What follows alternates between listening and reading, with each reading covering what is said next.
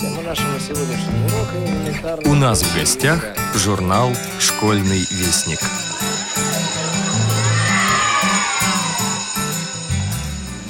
Как быстро год промчался мимо, Настал январь, зимы средина, От снега жизнь светла опять, А все живое хочет спать.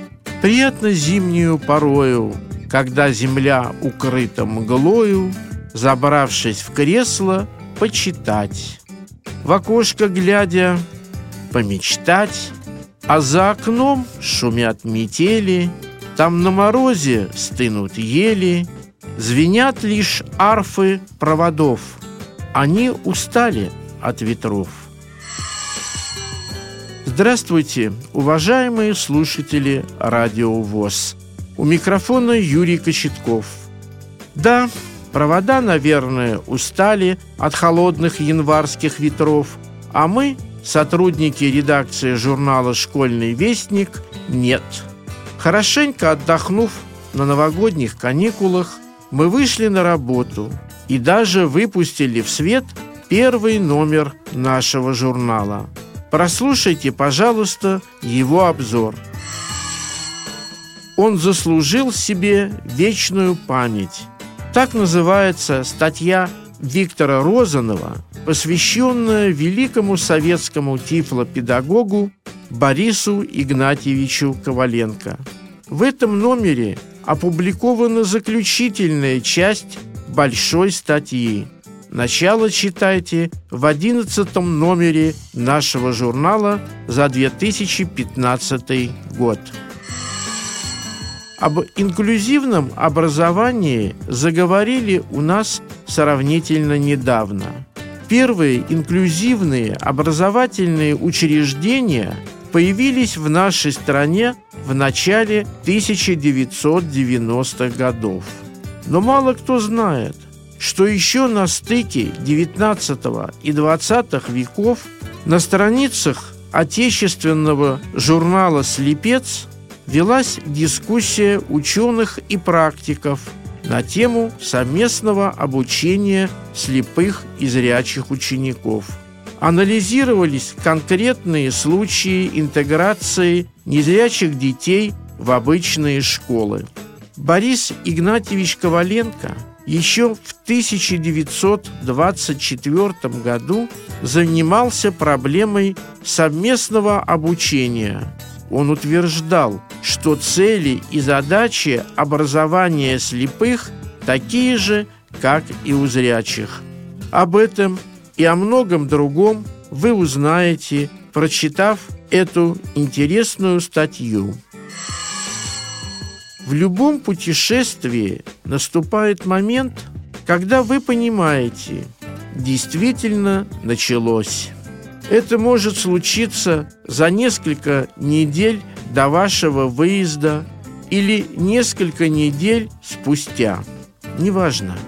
Речь идет не о конкретной точке на временной оси, а о вашем эмоциональном состоянии, вашей готовности с легким сердцем устремиться в будущее. Генри В. Мортон. Именно с этого эпиграфа начинается статья Владимира Васкевича «Автостопом к Деду Морозу». Прочитав ее, вы узнаете, зачем Владимир и его друг Самур Саркаров ездили к Деду Морозу в Великий Устюг, как проходило их нелегкое путешествие и о многом другом. Поэтическая волна и в этом году продолжает знакомить своих читателей с курьезами стихосложения – на вопрос, что самое главное в стихосложении, большинство из нас, не задумываясь, ответит «рифма», то есть созвучное окончание слов в конце строки. Но стихотворение далеко не последнюю роль играют и сами звуки, а иногда и буквы. Поэты любят иногда заняться словесной эквилибристикой, поиграть со словами, звуками и буквами. есть такая интересная стихотворная форма тавтограмма, в которой все слова начинаются с одной и той же буквы.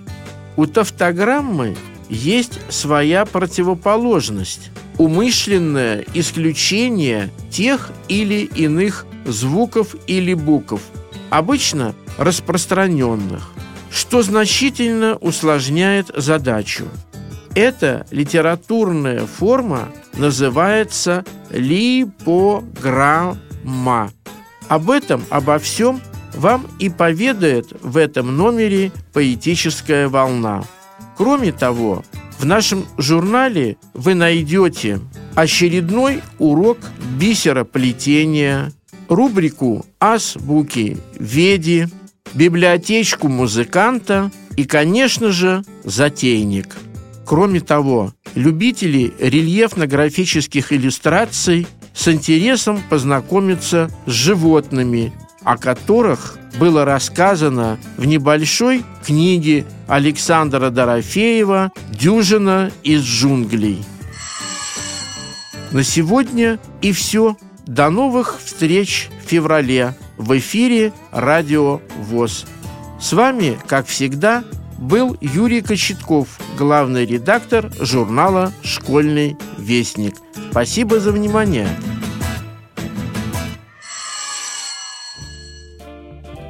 Автостопом к Деду Морозу. В любом путешествии наступает момент, когда вы понимаете, действительно началось. Это может случиться за несколько недель до вашего выезда или несколько недель спустя. Неважно. Речь идет не о конкретной точке на временной оси, а о вашем эмоциональном состоянии, вашей готовности с легким сердцем устремиться в будущее. Генри В. Мортон Мое путешествие началось еще летом 2015 года. Вернее, его подготовка. Тогда я возвращался с моим лучшим другом Самуром Саркаровым из очередного автостопного путешествия по России. Тогда мы добрались на попутках из Екатеринбурга в солнечный Крым, Обратно нам пришлось ехать на поезде, в плацкартном вагоне, да еще и на боковых местах в самом конце вагона. Трое суток тряслись в душном поезде. Жара в то лето стояла неимоверная. Мы томились от безделья. До Екатеринбурга было еще далеко. Хотелось прохлады и свободы. И мы стали планировать наши новогодние каникулы. Как-то сам по себе в нашем разговоре возник Великий Устюг, родина Деда Мороза я предложил Самуру собрать письма незрячих детей по всей Свердловской области и отвезти их в резиденцию главного волшебника страны. Эта идея нам сразу понравилась, только вот вести письма в Новый год уже поздно. Пока мы доберемся до Великого Устюга, пока их дедушка прочитает... Короче говоря, посовещавшись, мы решили отправиться автостопом к Деду Морозу в конце ноября. Немного расскажу о нас с Самуром. Мы инвалиды по зрению, то есть я вообще ничего не вижу, а у моего напарника вторая группа инвалидности по зрению. Но, несмотря на это, мы путешествуем автостопом уже два года и проехали более 10 тысяч километров по России и Европе. Летом 2015 года нами был покорен Крым, а годом ранее я, но уже с другой командой, проехал 3000 километров по Европе, побывал в Праге, Берлине, Амстердаме, Париже и окунулся в Северное море в Гааге. Для нас путешествие – это свобода, самостоятельность, познание чего-то нового и вместе с этим уникальная возможность делать не так, как привык. Ведь в обыденной жизни мы живем по расписанию, постоянно прибегая к установленным стереотипам. Однако мы путешествуем не только ради собственного удовольствия и развития. В городах нашего следования проводим мастер-классы – тренинги и праздники для местных обществ инвалидов и людей без ограничений по здоровью. В Самаре мы с Самуром организовали выход под парусом по Волге с участием местных инвалидов по зрению, а в Севастополе провели праздник «Мультимобильность». Все наши мероприятия направлены на то, чтобы пробудить у людей интерес к активной жизни, к чему-то новому, интересному, полезному. А самое главное – научить их находить силы в момент своих жизненных кризисов, упорно преодолевать их и восторженно побеждать. Именно в таких кризисных моментах важен личный пример человека, который успешно справился со своей сложной ситуацией. О таких людях мы и рассказываем на своих мероприятиях, и именно такими мы сами стараемся быть. И еще один важный момент. Все наши путешествия являются инклюзивными. Слово всем знакомо, но все его понимают по-разному. Инклюзивным путешествием считается совместное путешествие людей с инвалидностью и здоровых людей, а не сопровождение одних другими. В инклюзивном путешествии спутники одновременно дополняют друг друга в организации самого путешествия, в знаниях, навыках, опыте, в принятии решений и могут друг от друга не зависеть в выборе маршрута, обеспечении быта, досуга и прочее. Именно в таком формате путешествий люди наиболее эффективно решают возникшие задачи. Ведь здоровый человек не может расслабиться, видя, как инвалид выполняет работу на равных с ним. А инвалид, в свою очередь, старается ни в чем не уступать здоровому. Кроме того, это всегда новый взгляд на ситуацию. А что я могу сделать, чтобы у нас вместе все получилось? Поэтому при любых сложных ситуациях в моих путешествиях мне со своей командой удавалось выходить сухими из воды. И это в прямом смысле слова. Нам приходилось переворачиваться на байдарке в экспедиции по рекам Западной Сибири, плавать в шестибальный шторм на маленькой яхте в Средиземном море, ночью в темноте поставить палатку на муравейник недалеко от Гааги и выдержать 40-градусную жару во время путешествия автостопом в Крым. Теперь же мы с Самуром отправлялись к Деду Морозу зимой, и все вышеперечисленное нам не грозило. Зато надо было преодолевать холода и метели, и поэтому мы тщательно подготовились к дороге, облачившись в специальные утепленные костюмы, берцы и надев сразу несколько шапок. Вид у нас был, конечно, комичный, но потом мы поняли, что наша предосторожность не была излишней. От Екатеринбурга до Великого Устюга, что находится в Вологодской области, 1800 километров. Сначала трасса идет четко на запад, проходит через города Пермь и Киров, а потом резко поворачивает на север и через Костромскую область выходит к небольшому старинному городу Великий Устюг. Здесь расположилась вотчина главного волшебника страны. Именно сюда мы и стремились, чтобы доставить более 50 писем Деду Морозу от незрячих детей Свердловской области. По дороге, как только предоставлялась возможность, я записывал свои впечатления в дневник, чтобы ничего не упустить и не забыть. Писал прямо на трассе – в пойманных нами машинах и уже в конце за столом в вотчине дедушки. 26 ноября 2015 года. Сегодня утром, 26 ноября, мы тщательно запаковали письма. Тепло оделись и с рюкзаками отправились на запад Екатеринбурга по Московскому тракту. В качестве способа передвижения мы опять воспользуемся автостопом.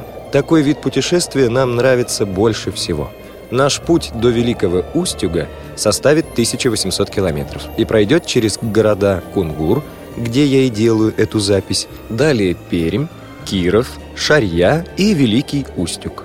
Первый шаг уже сделан, 280 километров позади. И мы в замечательном небольшом городе Кунгуре. Что вы знаете о Кунгуре? Ну, конечно, знаменитая ледяная кунгурская пещера – но в ней мы побываем завтра. А пока расскажу о других достопримечательностях. Кунгур достаточно старый город, который прославился на Руси как столица чаев.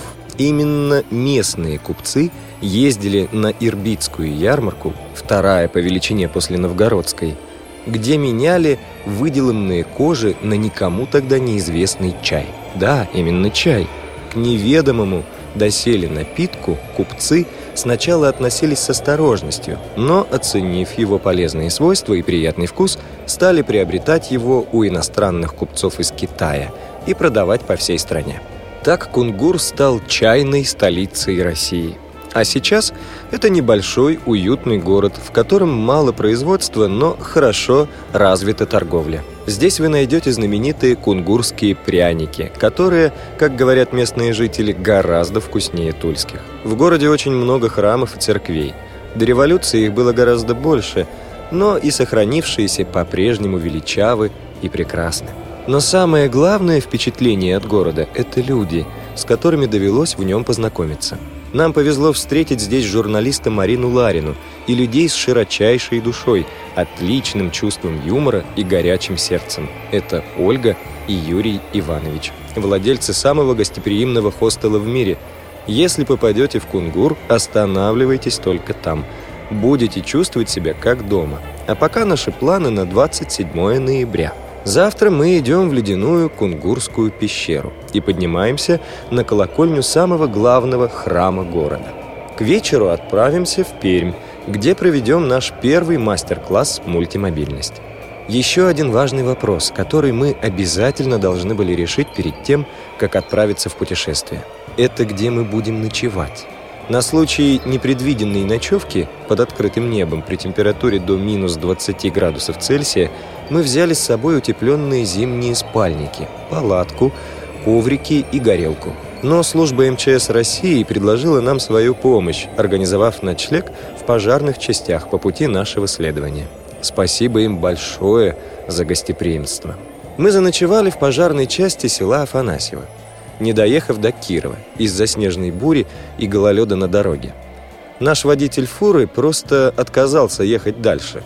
Да это и не мудрено. Видимость упала почти до нуля, а фуру заносило на каждом повороте так, что казалось еще чуть-чуть, и мы приляжем отдохнуть в кювет. Было страшно, и в этот момент вспоминалась фраза «как корова на льду». Огромная 50-тонная фура очень уж на нее была похожа. 29 ноября 2015 года. Утро 29 ноября началось с того, что мы вернулись на стоянку фур, чтобы опять подсесть к своему водиле. Его мы встретили в обнимку с ванной песка, которую он откуда-то тащил. Дальше я не смогу процитировать все многообразие эпитетов и метафор, озвученных в адрес владельцев стоянки, но суть всего сочного и красочного изречения сводилась к тому, что эти не чистят стоянку, и они такие, а моя фура застряла в снегу. Часа полтора нам пришлось попотеть вокруг машины. Самур помогал водителю подсыпать песок и залу под колеса, а я морально их поддерживал. Как говорят, тренеру футбольной команды всегда труднее на скамейке, чем футболистам на поле. Благодаря нашим совместным усилиям и содружеству дальнобойщиков стоянки, которые тоже принимали активное участие в вытаскивании бегемота из болота, фуру все-таки вытащили, и мы отправились в Киров. В Кирове мы провели мастер-класс «Мультимобильность», рассказали о своих путешествиях, об успешных примерах людей с инвалидностью и продемонстрировали свои электронные гаджеты – которые помогают нам ориентироваться на местности. Это озвученный телефон, GPS-навигатор и, конечно, маленький ноутбук, на котором я писал все эти заметки. После Кирова нас ждал самый трудный участок трассы – глухая местность на севере Кировской и Костромской областей.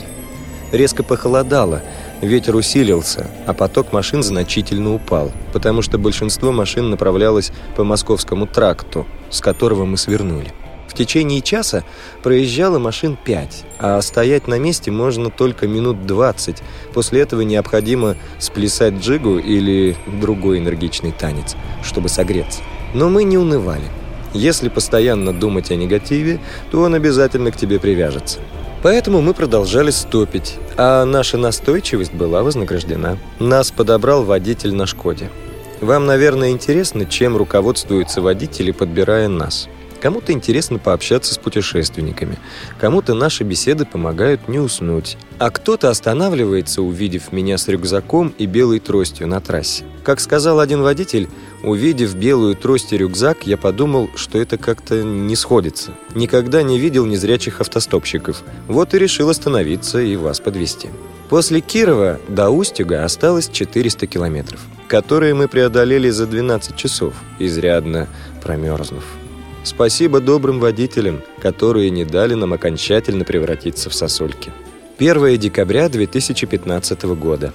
Последняя машина, которую мы застопили, это джип МЧС России из Великого Устюга. Нас опять, как и в Афанасьево, приютили в пожарной части.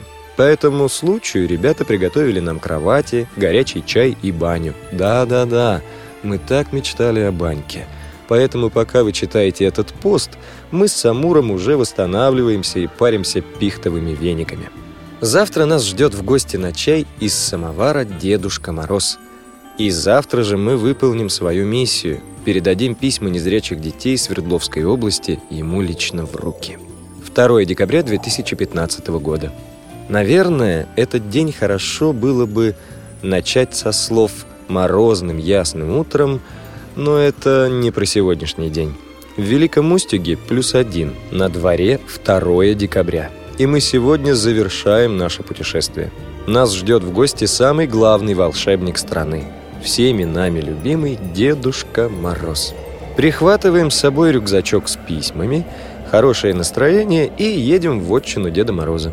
Вотчина расположилась в 12 километрах от города и занимает целых 43 гектара. На ней волшебник неплохо отстроился. Имеется гостиница, зимний сад, рестораны, зоопарк, футбольное поле и многое другое. Ну и, конечно, главным зданием в этом поместье является сам дом Деда Мороза, куда мы и направились в первую очередь. По словам экскурсоводов, усадебка была построена в короткие сроки, всего за два месяца – в доме 12 комнат, рабочий кабинет, где дедушка читает письма детей, гардероб, преимущественно состоящий из шуб, библиотека с большим количеством старинных книг и тронный зал, где сам хозяин проводит приемы дорогих гостей. В сопровождении сказочных героев и помощниц Деда Мороза мы идем в тот самый тронный зал. Здесь и скоморохи, и совушка, и любавушка, а под конец нам повстречалась Баба Яга, которая вовсю раздавала волшебные пендели, приговаривая «На удачу, милок! Я тебе ж серьезно говорю, помогает!»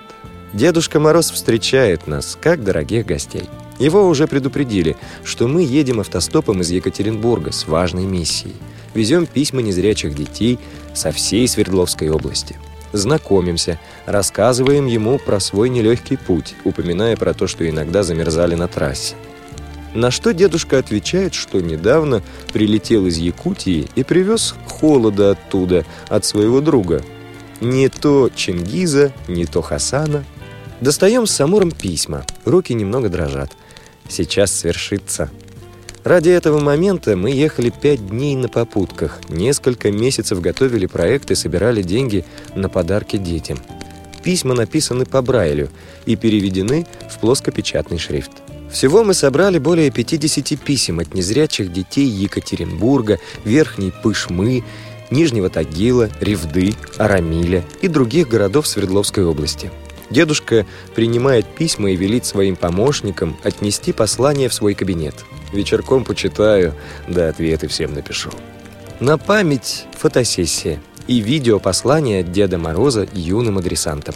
Пять месяцев подготовки, более 50 писем от незрячих детей, 1800 километров автостопом, 21 пойманная попутка и много, очень много счастливых людей. А самые счастливые – это, конечно, мы. Путешествие на этом закончилось. Домой мы возвращались на поезде, опять на боковой полке, в самом конце плацкартного вагона. Впереди нас ждал великолепный новогодний праздник – который мы организовали для всех ребят, написавших письма.